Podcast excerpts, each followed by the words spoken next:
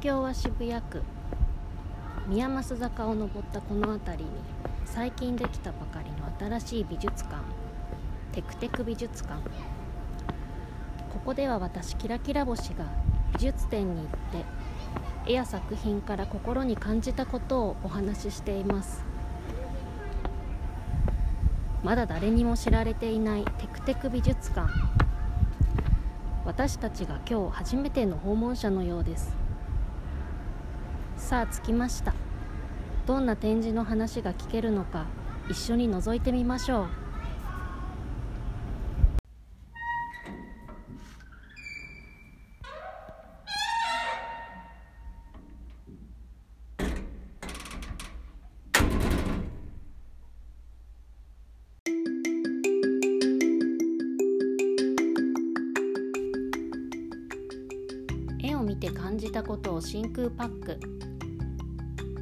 ラキラ星のテクテク美術館。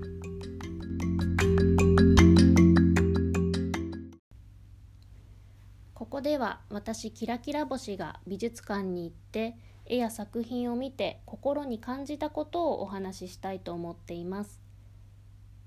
私には特に絵を描く技術もなければ絵に対する知識もなくまた作者の背景とか歴史そういうものにも詳しいというわけでは全くありません。そういったことであれば本を読んだり文献資料を見たりインターネットを調べたりすればある程度のことはわかるかと思うんですがここで私が一生懸命にそれを調べて説明をしても知識量の上でも理解度の上でも全く足りるものではないと思っています。それなのでここでは特にそういったものを調べてお話しするということではなくて私がその一枚の絵の前に立った時にどんなことを心に感じたのかどんなふうにその絵を見てどんなふうに私の心が動いて思いを抱いたのかそういったことをお話しできればと思っています。今回の展示はこちら。白井晟一入門第2部。 Back to 1981建物公開。これは渋谷区立松濤美術館で2022年1月4日から1月30日まで展示が行われていたものです。これは松濤美術館渋谷区にある美術館。この美術館そのものの建築をした白井誠一さん。この方に焦点を当てた展示になっています。先ほど第2部と言ったように1部2部2部構成になっていて第1部では白井誠一クロニクルと題して昨年2021年10月23日から12月12日まで展示が行われていました。こちらの展示では設計をした白井誠一さんの図面だったり建物の模型だったり白井誠一さんのアーカイブを中心に展示をしているものになります。今回お話しするのはその第2部で実際に小東美術館そのものを見学しよう建物を公開しますよっていう展示なんですでこれ1月30日までだったんですけれどもこのテクテク美術館をアップロードする時はもう2月なので展示が終わってしまっているんですね。この前このテクテク美術館を聞いてくれている友達と話をしていた時に自分が行ってない展示についてテテクテク美術館で話をしていてその会期が終わってしまっているとああ行けばよかったってすごく心穏やかに聞くことができないって言っている人がいてそれは申し訳ないなと思いながらなるべくなるべく多くの人と美術館のことを共有したいし感想を共有したいしということはテクテク美術館を聞いてああじゃあ行ってみようってもちろんね地理的なこともあるけれど行ける範囲にいらっしゃる方であればじゃあ行ってみようって思ってもらえたらいいなという思いがあるのでできるだけ展示の期間中にこのテクテク美術館で話せれば一番いいなと思いつつ思いつつ思いつつこれはもう終わってしまってるんですね。なので今回これのお話をするかどうかどうしようかなってちょっと思ったんですけれどあまりにもここで感じたことがこの建物公開に行って私が感じたことが予想外だった思っている以上のものを受け取ってしまったので是非お話をしたいなと思っています。その友達も是非この展示に行っていたらいいなと思うんですけれどこの展示の詳細については渋谷区立小東美術館が作っているフライヤーの説明文からお聞きください。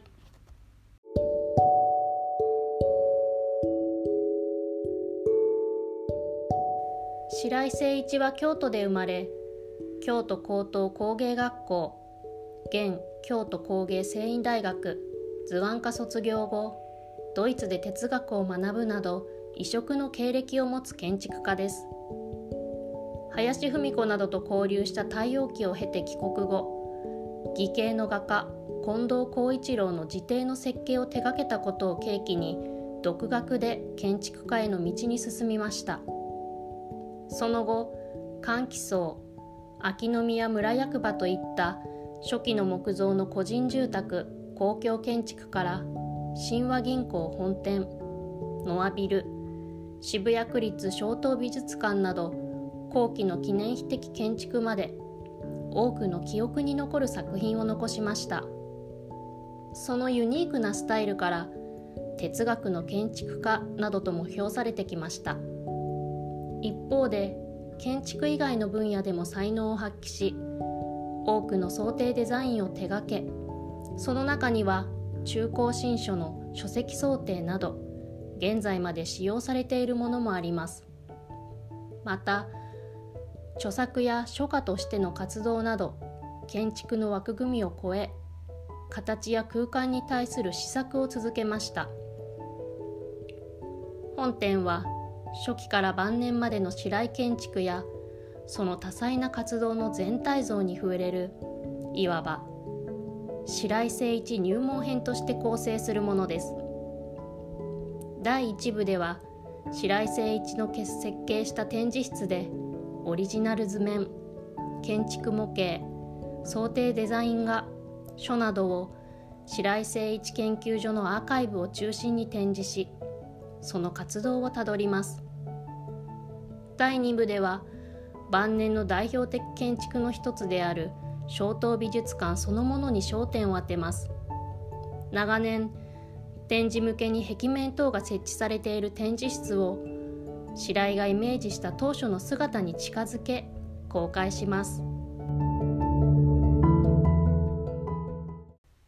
小東美術館。まずこの小東美術館が普段どんな感じかというのをご紹介したいなと思うんですけれど。そう小東美術館というとこのテクテク美術館の中で一度お話をしています。2番目にお話しした船越桂私の中にある泉。この展示が小東美術館で行われたものでした。この美術館に行くまでの道のりの楽しさとかいろいろお話をしているのでもしよかったら2番目のテクテク美術館も聞いてみてほしいなと思うんですけれど普段ここは美術館普段というか美術館なので展示がされているんですけれど建物自体は4階建てです。入り口入っていくと自動ドア開いて右側にチケットを買う受付があって左に曲がるとロビーのような感じになっていてそこから螺旋階段を降りて地下の展示室に行きます。でここの地下の展示室の展示を見たらまた螺旋階段を上っていって今度は2階にある展示室を見ます。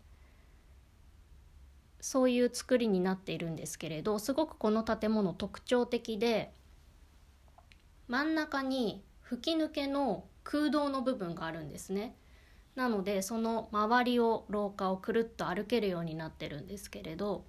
その真ん中の吹き抜けの部分4階建ての分全部吹き抜けになっていて、まあ、中庭のような感じなんですけれどガラス張りになっていて下を覗くとなんか水が張ってあってキラキラしてる。で1階のところにはその吹き抜け部分の真ん中に向かって橋がかかっていて向こう側に行けるみたいなんですね。でもそこはいつも閉じているので通ることができずに外から見るだけになります。で4階の吹き抜け部分はそのまま空に吹き抜けていて外を見ることができるので明るさがそこからこう光がこぼれてくるような建物になっています。で今回展示が何もない状態。展示を全部取り払ってであとは壁のところにも展示のためにパネルが貼ってあったり光が燃え漏れないように遮っていたりするのでそれを全部取っ払って展示のための展示台とかパネルを全部取っ払って展示が何もない状態でとにかくこの小東美術館そのもの建物そのものを展示しますよ。中を自由に見ていいですよ。っていうのが今回の展示でした。私はすごくそもそも建物が大好きなのでそれは洋館であってもお寺であってもデパートであっても建物にすごく興味があるんですね。すごく有名なあるいは好きな建築家が作った建物があるといえばわざわざ見に行きたいぐらいに大好きなんですけれどこの小東美術館も本当に建物として美術館に行く美術館としてだけではなくて建物として本当に魅力的な建物なのでそこを見られる。まあ普段見てはいるんだけど展示がない状態だったらどんな感じなんだろうってすごく楽しみに行きました。今回建物公開の展示を見に小東美術館にまず入ってチケットの受付でやり取りをして前に進んでいくと普段だったら左側に曲がって階段を降りるんですけれど入ってすぐ正面のところに人が23人いて写真を撮っていたんですね。であどうしたんだろうっていつもそこ通れないところなのでどうしたんだろうって思ったらドアを開けた向こう側にいつも外から見ていたあの橋がそこにあったんです。あの吹き抜け部分にかかっている橋。ああ橋が見られるんだと思ってみんながその橋の写真を撮っていたんですね。で私は建物の中を美術館の中を巡っている時に確かに橋があることは分かっていたしなんかかっこいいな素敵だなって思っていつも眺めてはいたけれどどの位置に橋があるのかいまいちよく把握していなくて入ってすぐ真正面に橋があるんだってことに初めて気づいたような気がします。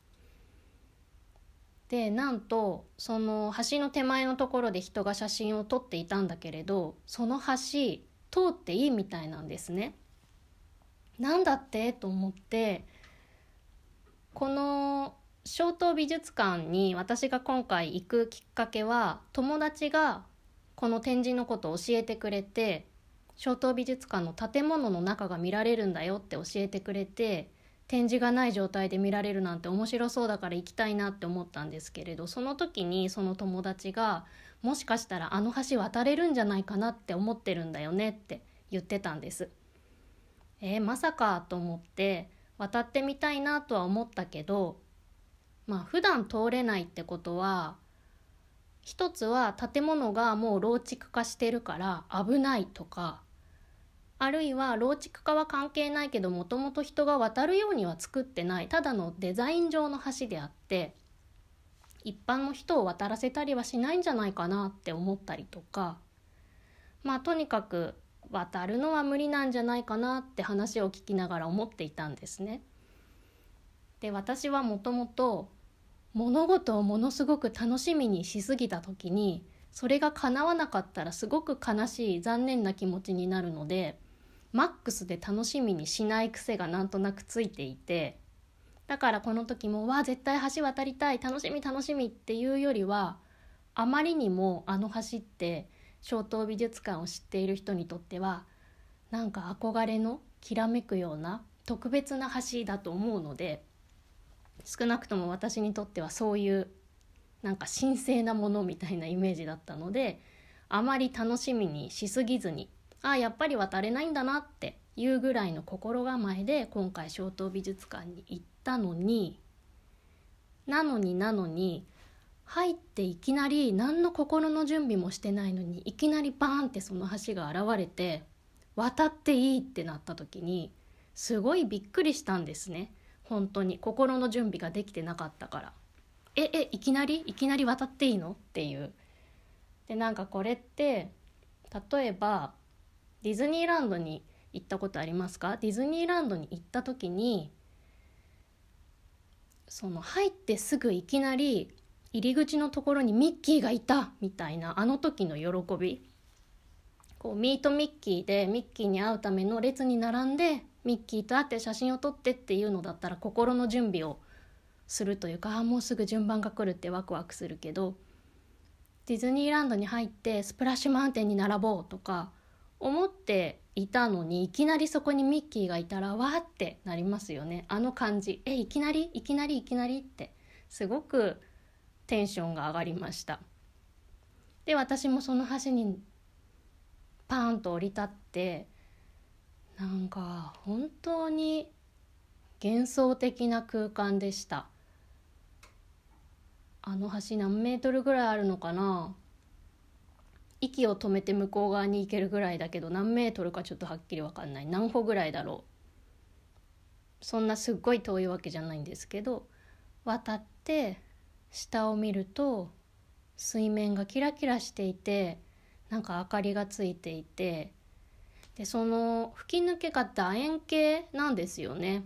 すごく美しい楕円形。で今度ファって空を見たんです。顔を上げて上を見たんです。そしたら上に楕円の空が浮かんでてすごい感激しました。顔を上げて目を上げてその目の先に楕円の空がポカーンって浮かんでる。私が行った日は雲もあってその楕円のまるで鏡のような穴のような鏡のようなその楕円の空に雲があってすっごく綺麗でした。なんか夢みたい。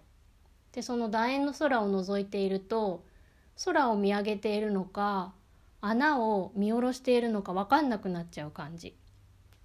でその橋もそんなに長くないし建物の吹き抜けの楕円部分もすごい大きいわけではないので自分が空を見上げると楕円の空の周りにはもう建物の壁面が視野に入ってくるんですね全部きれいに。なんだか本当に夢の中みたいな景色でこの白井さんがこの建物を設計した時って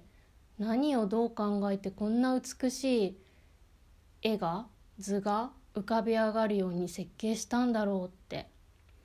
なんかもうその建物の中に自分が取り込まれている感じ囲われている感じ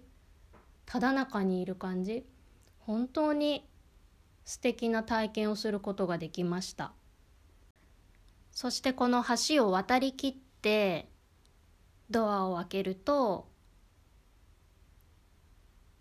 回廊って呼ばれているところにたどり着くんですけれどその回廊の下を覗き込むと地下の展示室が見えるんですね。普段地下の展示室で展示を見ているので知っている風景を上から見下ろすことができる。ここは初めてはここも初めて入る場所でした。でまずドアを開けてその回廊と言われるところにたどり着いたらすごいねモコモコモコってすごいあったかいんです。その橋は外にあるから外にっていうか空の上が空いている外気に触れるところにいるからちょっと寒いんですけどだから中に入ったからあったかいっていうのは当然あるんですけどそれにしてもすごいモコモコあったかくってああそうかって見下ろすと下に地下の展示室結構スペースがズコーンとあるところがあるのでおそらくそこの暖房の空気が上に溜まってるんでしょうね。なんかそういう暖かさでした。でその回廊と言われているところを通っていくとロビーにたどり着くんですけれどそれはどういうことかっていうと普段だったら小東美術館の正面玄関入って右手にある受付でチケットのことをやって左に曲がるとロビーそのロビーにぐるっとたどり着く感じなんですね。でそこから今度は螺旋階段を降りていきます。でこの螺旋階段もロビーも普段通るところなんですけれどそして通るたんびに素敵だなって思ってみるし部屋のあちこちにはすごく大きないわゆる調度品というような鏡があったりしていつも素敵だなって思ってるんですけど今回改めて素敵だなって当たり前なんですけど思いました。でその螺旋階段真上を覗いたり真下を覗いたりすると楽しいですよね螺旋階段って。来られている方もいろんな角度から写真を撮って楽しんでいたんですけれど私この螺旋階段ですごい忘れられない映画があって私が洋画の映画の中で人生で一番大好きで一番たくさん見ているのが「ウエスト・サイド・ストーリー」っていう映画なんですけれどそこで屋上にいたマリアがチノっていう同じメンバーの仲間からあることを告げられるんですねお兄さんベルナルドのこと。でそのことを告げられて「嘘でしょ!」って言ってその屋上から階段を地の追いかけてカンカンカンカンって降りていくとそこ螺旋階段になっていてそこをもういかにも螺旋階段みたいに上から下に向かってかなバーンってこう綺麗に映像が浮かぶところがあるんですけれどあの螺旋階段の美しさがすっごく大好きで皆さんも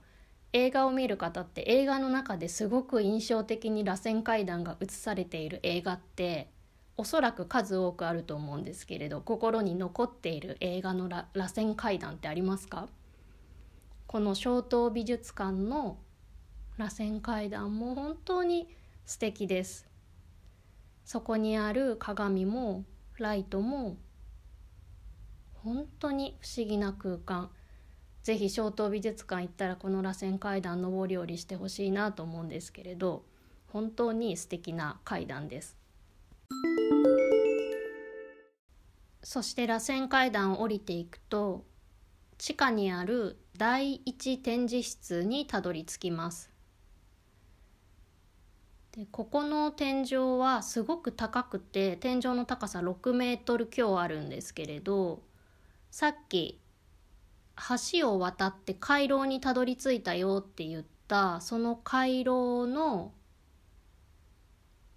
部分も地下の展示室から見えるんですね。でそれよりもさらに天井が高いからなんか2階分ぐらいあるんですかね。6メートル強だから。そこの展示スペースに入ります。でさっき言った真ん中の楕円形の吹き抜けの部分がその地下の展示室の部屋の右側部分がその吹き抜けの半円の弧を描いている。そして部屋の左側外側の部分もこう弧を描いている。だからバームクーヘンのあの切った部分みたいな形を展示室していてそして天井が高くて。でここは普段展示を見る場所なので非常に見慣れた部屋ではあるんですけれどいつもと違うのは展示が何もないこと。展示のためのケースとか展示のためのまあ普通は壁にガラス張りに設置されてますよね。ショーケースみたいなのが。それもないこと。そして一番の違いは入って右側。つまり吹き抜け部分回廊も見える吹き抜け部分そこガラス張りなので普段は展示にとっては光が入りすぎるから壁とかでなんですかねパネルみたいなものなのかな閉ざされているんですね。そこが今回は開放されてるからその吹き抜け部分のガラス窓からさっき渡ってきた橋の真ん中の空間から光がファーって綺麗に降り注いでいてすごく広々とした空間でした。で私ここに入って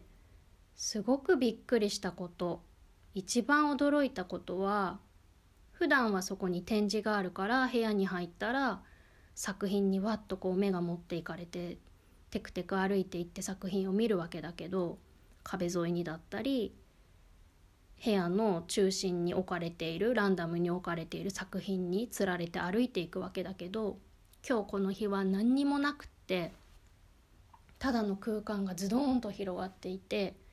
で壁際に何個か椅子があったので私はその椅子に腰をかけて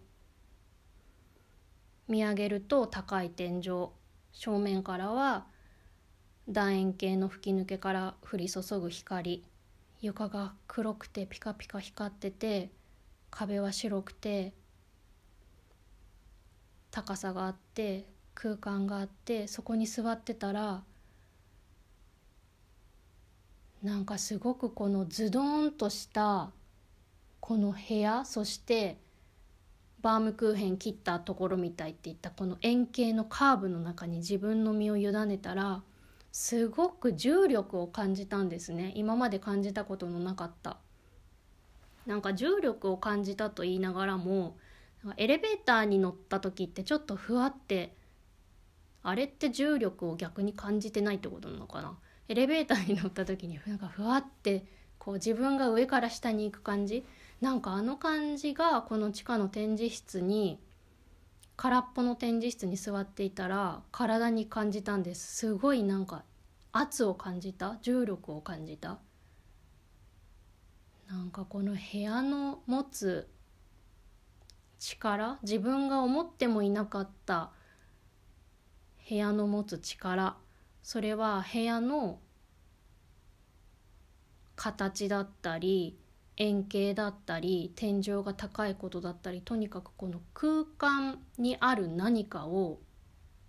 自分が一心に身に浴びている感じ。なんかこういう感覚って初めてでした。でもちろん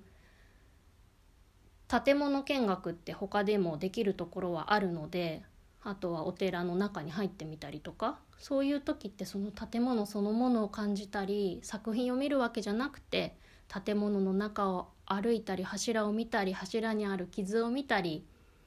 ここの廊下ミシミシ言うなって楽しんだりそういうことってもちろんあるんですけどこう普段は今までは作品を見に来ていた場所でその作品がない中であこの小東美術館ってこんな顔してたんだこんな側面を持ってたんだって行ったことあったのに知らない顔を見てこうハッとさせられるような不思議な体験をしました。そして同時に今まで見た展示の作品がここにあった時のことを思い浮かべたんです。先ほどもお話ししたテクテク美術館の2つ目で話した船越桂私の中にある泉。これは木を彫って人の形に彫った彫刻。結構大きい人と同じぐらいのサイズの彫刻がこの地下の展示室の空間に。それは何も展示ケースに入れられずむき出しのままでこの空間にポコポコポコポコ置いてあったんですけれどあの時のことを思い出したりとか。あと他にも後藤克義ニューヨークだよりっていうこれは2020年の10月から11月に展示があったんですけれどこの方はポップアートを作られる方で木を用いてそしてそこにペイントをして割と大きい作品作ってるんですけどそのカエルだったりすごく明るかったりいろんな形のポップアートがこの空間に並んでいたことも思い出したしあとは同じく2020年のニューヨークだよりよりも前の6月に展示していた真珠海からの贈り物っていう展示にも行ってヨーロッパで制作された天然真珠のジュエリーをその時は展示をしていてものすごく厳かな感じ。キラキラ小さく輝く真珠の作品を見たりとかあと三木本本店の歴代の真珠だったり日本最古の縄文真珠とかの展示もあったんですけれどあの厳かな雰囲気を思い出したりとかあとは2021年の678月に展示があった「アイヌの装いと晴れの日の着物」っていうのもここで見たんですけれどこうアイヌの着物の刺繍ですね。着物に布を細長く切ってそれを図案化して針で一針一針チクチク縫ったすごくデザイン性のあるアイヌの着物その着物がこの地下の展示室の壁一面にわーって展示してあったあの時のこといろいろと思い出しました。そしてけれども今私がいるこの地下の展示室には何にもない。小東美術館がむき出しでそのままにある。そして私がここにいるっていう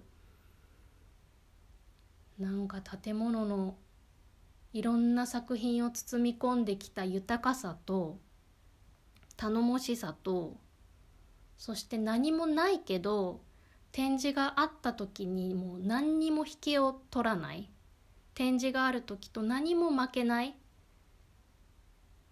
圧倒的なインパクトのある小東美術館を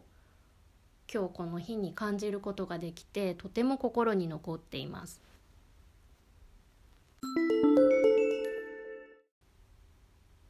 そしてこの後地下2階へと螺旋階段を降りていくんですけれどあれ地下2階って思うんですね。普段地下2階に行かないから。でどうして地下2階に行ったかっていうとまあ自由にこの小東美術館の中見学していいんですけれど小東美術館でいただいた紙なんて言うんですかリーフレットの中に建築鑑賞美術館ん？建建築鑑賞美術館館内を巡るっていう紙があってこの中に推奨ルートっていうのが書いてあるんですね。もちろん自由に回っていいけどこの順番で回れますよって。だからさっき私が言った正面から入ってエントランス行って橋渡って回廊にたどり着いてロビーを経由して螺旋階段降りて地下の展示室に行ってっていうのは12345ってなんかスタンプラリーみたいに地図みたいに宝の地図みたいなのを渡されて私はこれに沿って回っていったんです。で地下の展示室の後螺旋階段降りて地下2階に行ってねってそしたら初公開って書いてあってもうこういうのワクワクしますよね初公開だってすごい大好きと思って初公開の場所がなんと茶室で地下2階に和室の部屋があるんだって。そんなの知らないよ聞いたことも見たこともないって思ってワクワクしながら入りました。なんかこの茶室はこの設計をした白井誠一さんもこの美術館に訪れた時にはこの部屋が好きでここでくつろいでいたそうですよっていうのがこの宝の地図にも書いてあって。すっごい畳が緑色でいい匂いがしたんですけれどなんで美術館に茶室作ったんだろうって思いながらなんか素敵だな粋な建物ってどこまでも粋だなって思いながら茶室を後にしました。いつも見たことがない。いつもは見たことがないところ見られるって本当に嬉しいですよね。で茶室を出た後に2階へ上がっていって普段展示を見る部屋第2展示室にたどり着きました。でここの部屋入ってすぐのところに広めの部屋があって奥にもう一つつながって小さな部屋があっていつもその2箇所で展示を見るんですけれどここもなんか壁がすごい絨毯みたいな壁。この宝の地図によると壁はベネチアンベルベット張り。なんてゴージャスなんでしょう。すごいカーペットみたいな壁で。で梁とか柱はブラジリアンローズウッド材。こう木の感じの柱とか天井のところにも梁があってすごいなんかモダンなんだけどこう温かみがあるというかなんかかっこいい冷たさと温かいぬくもりをミックスしたようなおしゃれとしか言いようのない空間なんですけれどそこには今回は白井さんが書いた書とかがいくつか展示はしてあったんですけれど普段展示の時にはなんか黒いソファーがガシャンガシャンってこうなんか真ん中の空間のところに座れない感じで置いてあってあ座りたいなあの椅子っていつも思ってたあの椅子が大胆にどうぞ座ってくださいって置いてあってなんか革張りの黒い豪華そうな椅子。長いソファーが12345なんかたくさんあったな。部屋の中央に。つながってジグザグに配置されていて見に来られている方も思い思いに座ったり部屋の中を歩いたりしてたんですけど私もその椅子に座りました。でこの椅子に座ってなんかこう沈み込む感じ自分がソファーに沈み込む感じのソファーだったんですけれどその椅子に座ってなんか寝っ転がる感じで背もたれに寄りかかってその部屋を見ていて普段のような展示はないけれどその空間広がる空間に身を委ねてそうさっき地下の展示室すごく天井が高かったんですけれどここはその半分ぐらいの天井の高さ3メートルちょっと。でこうすごくアットホームな感じ地下はなんか無機質な宇宙みたいな感じがしたんですけれど2階の展示室はこの宝の地図にも邸宅の今のような雰囲気に行って書いてあってあ本当だ本当だそうだなって思ったんですけどなんか誰かの家のようなあるいはロッジに来たようなすごく安らぐ空間ででそこにいるみんなもいつものように展示展示展示展示ってこう展示作品を見るわけではなくってその空間を味わって楽しんでソファーに座って何をみんな考えてるのかなぼんやりしてるのかもしれないしこの空間を味わっているのかもしれないし疲れたなって一休みしてる人もいるかもしれないけどなんかみんなが思い思いにその空間にいる姿と私もそこにいてなんかすっごい謎なんですけど涙が出てきたんですね。こうボロボロ泣いてはないですけど目に涙が溜まってきてウェーンってなる感じ。でなんかね変ですよね。その空間にいて泣きそうになるなんて。でもなんかすごくそこにいる人がこの小東美術館の空間に守られている感じ？包まれている感じ？みんながすごくこう身を委ねている感じ？が伝わってきて自分もそれを感じたからすごいこう想像を絶する安らぎに涙が出てきたのかなって思いました。なんか建物って本当に不思議でなんか物物体？物質？物体だしただの建物なんだけどすごく力があるんですよね。こうデザインがかっこいいとかおしゃれだとかモダンだとかデザインが素敵だとかもちろんそういうこともいろいろあるんだけど空間が私たちに提供してくれるものっていうのがあってなんかその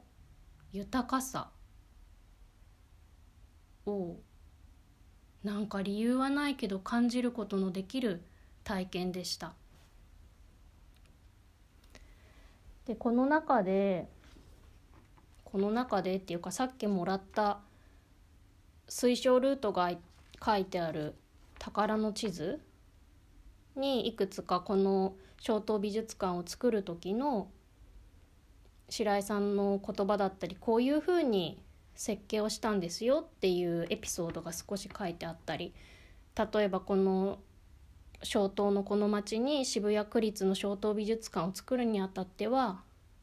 まあ、美術館を作るには敷地が極端に狭いっていうことだったり住宅地にあるから制限もすごい多い。でその中で外部空間を内部に取り込むとか光とか外気を建物の構築本体に取り込むとかそういうことを考えてだから真ん中に吹き抜けがあったりとかこう正面の建物のデザインもこうなんていうの湾曲ちょっとこう下敷きをベコンってこう両サイドを手前にした感じのあのカーブを描いている正面の建物の壁面なんですね。だから真ん中が奥にあって両サイドが少し手前にある感じあれも狭い空間を広く見せるためのものみたいでなんかそういうこと書いてあったんですね。であと小東美術館の中のパネルにもいくつか言葉があってすごく心に残ったことが白井誠一さんの考えって大まかに言うとこういうことですよって別の方が言っている言葉として紹介されていたのが小さい機能から出発しないで一つの空間を自由に使う設計を彼はしたんだって書いてあってなるほどなって思ったし白井さんの言葉としては美術館は生き物だっておっしゃっていてさっき私がすごい建物って不思議だとか力があるとかなんか第二展示室のソファーに沈み込んで涙が出てきた理由ってこういうところにつながってる気がする美術館は生き物だって。で彼が言っていた言葉でもう一つ印象に残ったのが建物が本当に生かされるかは運営側や来館者も含め使う人々の総意にかかっている建物が本当に生かされるかは運営側や来館者も含め使う人々の総意にかかっている。建物って何だろう？どういう建物を建てたらいいんだろう？私たちはその建物をどうしたらいいんだろうっていうことが詰まった言葉だなって思いました。そして小東美術館側の方の言葉として記されていてすごく心に残ったのが施工当時の空間に戻し公開することは改めてこの空間が存在したことによって生み出されてきたもの。この空間が存在するからこそこれから生み出すことができるものについて考えを巡らすことができる千載一遇の機会となるかもしれません。こういうふうに書かれていてそうこの空間この建物という空間が存在したことによって生み出されてきたもの。ここは特に美術館だからこの建物がいろんな展示作品を受け止めて私たちに見せてくれた。私たちが心に感じたこととか思ったこととか作品自体があるいはその作品を受けた私たちがどんなものを影響を受けてそこで何が生み出されてきたのかっていうこともそうだしこの空間が存在するからこそこれから生み出すことができるものについてそうじゃあこのあとこれからどんなものがここで生み出されていくんだろうっていうまさにそうだなって思いました。本当にこの建物の力包容力。建物の持つ可能性。ここで私たちが建物に守られて建物があるからそこの中で自由に考えたり感じたり暮らしたり笑ったり泣いたりなんかそういうことを受け止めてくれる建物なんだなってこの白井誠一さんが設計された小東美術館の建物の中でそんなことを感じることができました好きだった建物とかその町のランドマークになっている建物がなくなってしまう時ってすごく悲しいんですよね。なくなるって聞くとなんかもうその事実を受け止められないぐらいすごく悲しくなってしばらく心が落ち込んだりするんです。でなんでこんなに悲しいのかなって思った時に一つは人の命はまあ長くても100年150年とか生きる人はいないからある程度分かってるけど建物ってその計画だったり保存だったりまあお店もそうですよね。代々受け継いだりすることができるから必ずしも80年とか100年で終わるわけじゃなくて続く場合もある。だから続けられた可能性があるのにそのお店がなくなったりその建物がなくなったりするのってすごくどうにかならなかったのかなって悲しくなる。もちろん建物だって一生ものではないけれどでも寺だったりヨーロッパの建物だったりすごく歴史があるものもあってもちろん日本は震災が多かったりいろいろな条件っていうのはあると思いますけれどとにかく建物がなくなるってすごくダメージが大きい自分の心に。でこの小東美術館は1981年に開館をしました今から約40年前で同じ1981年に建てられた建物っていうと例えば神保町にある三省堂書店神保町本店。これも同じく1981年にできているんですね。神保町の本当にランドマークだと思います。あの大きい本屋さん。でこの三省堂は今年2022年の3月に一度営業を終了してこのビルの建て替えをするそうです。私はこれを聞いた時もすごい悲しかった。もちろん建て替えだからなくなるわけじゃなくて新しいものができるんだけど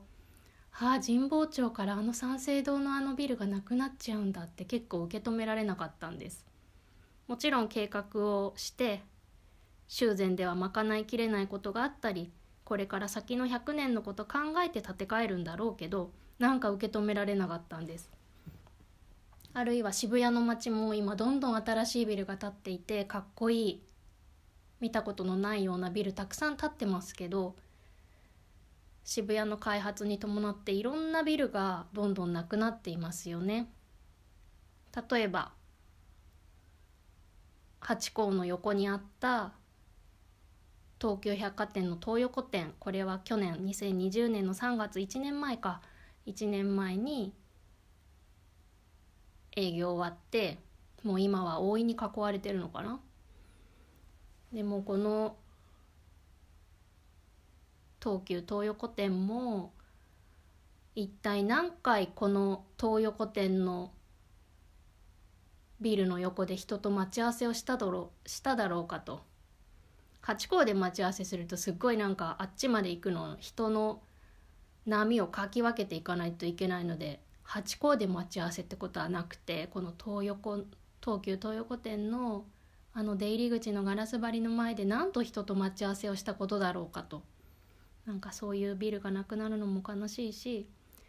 一方で例えば銀座にある教文館ってご存知でしょうか。教文館本屋さんですね。このビルはすごく1981年にできた三省堂とか小東美術館と比べるとさらに前1933年に建てられた建物なんですね。教文館自体はもう130年くらいの歴史がありますけれど銀座にあのビルが建ったのは89年前の1933年なんか街のシンボル好きな建物好きなお店好きな空間そう好きな空間がなくなってしまうっていう悲しさなんですよね。自分が身を置けたあの空間がなくなってしまう。自分がいつも見ていたあの建物がなくなってしまう。なんかその街が変わってしまう。なんかこう昔は良かったみたいな。いつまでも変わらなくするんだって。いうのが必ずしもいいわけではないかもしれないけどでもなんかどんどん変わってどんどん同じ感じになっていくのは寂しいなと思ったり今回この小東美術館の建物公開に行って改めて建物のこといろいろと考えました。皆さんも好きな建物ありますか？その建物どこにありますか？どんな思い出がありますか？いつも行ってるとこでしょうか？最近行っていないところでしょうか？久しぶりに行ってみたりできますか？好きな建物があったらぜひ聞かせてほしいなと思います。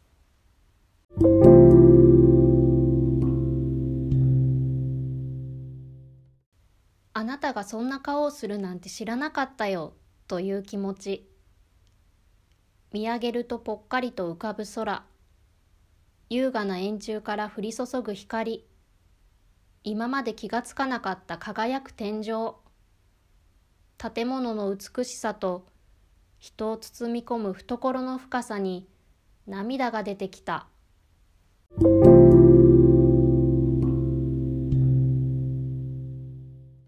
白井晟一入門第2部。 Back to 1981建物公開。小東美術館に行って本当にいろんなことを感じて考えました。で最後帰り際にハッとさせられたのがこの宝の地図にエントランスのことが書いてあって建物入ってすぐのところ。上を見上げると薄く切ったオニキスの石材をガラスに挟み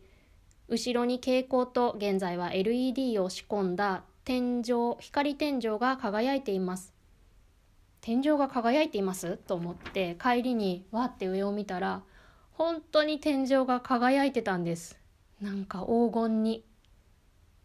黄金の草原みたいな感じに天井がわーって輝いていて私これまで小東美術館いっぱい行ったのに入り口入ったらまずチケットのところ行ってって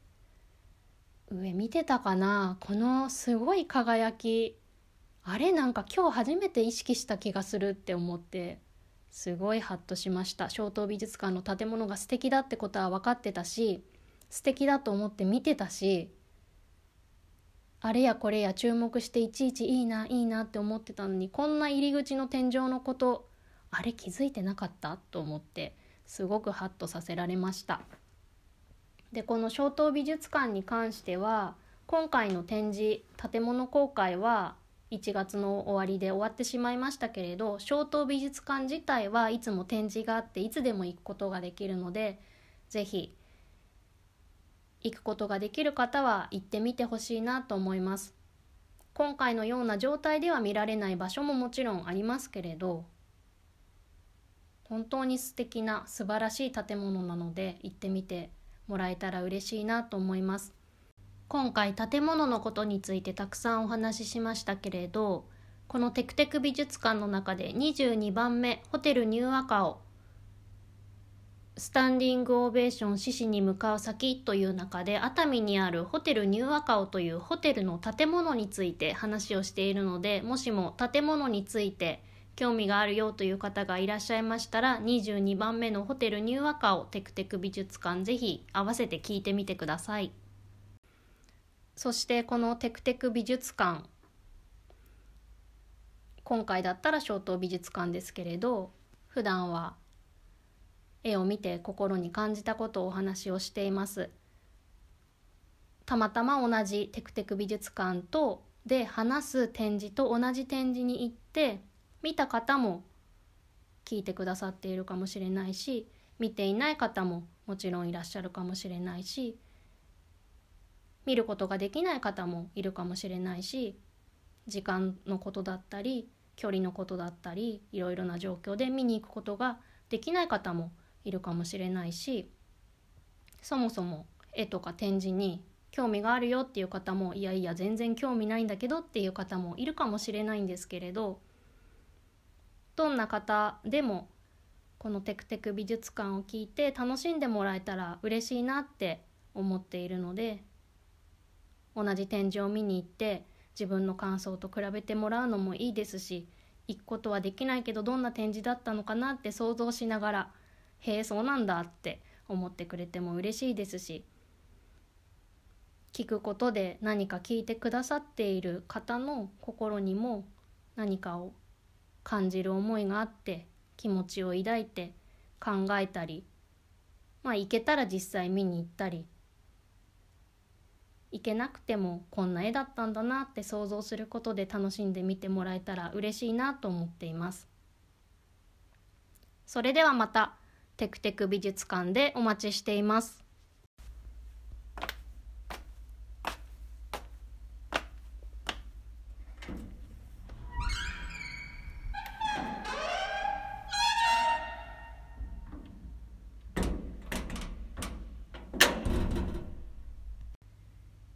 なぜ絵を見るのか。絵を見て何を思うのか。絵を見て感じたことを真空パック。絵を見て自分と世界を見ることができますように。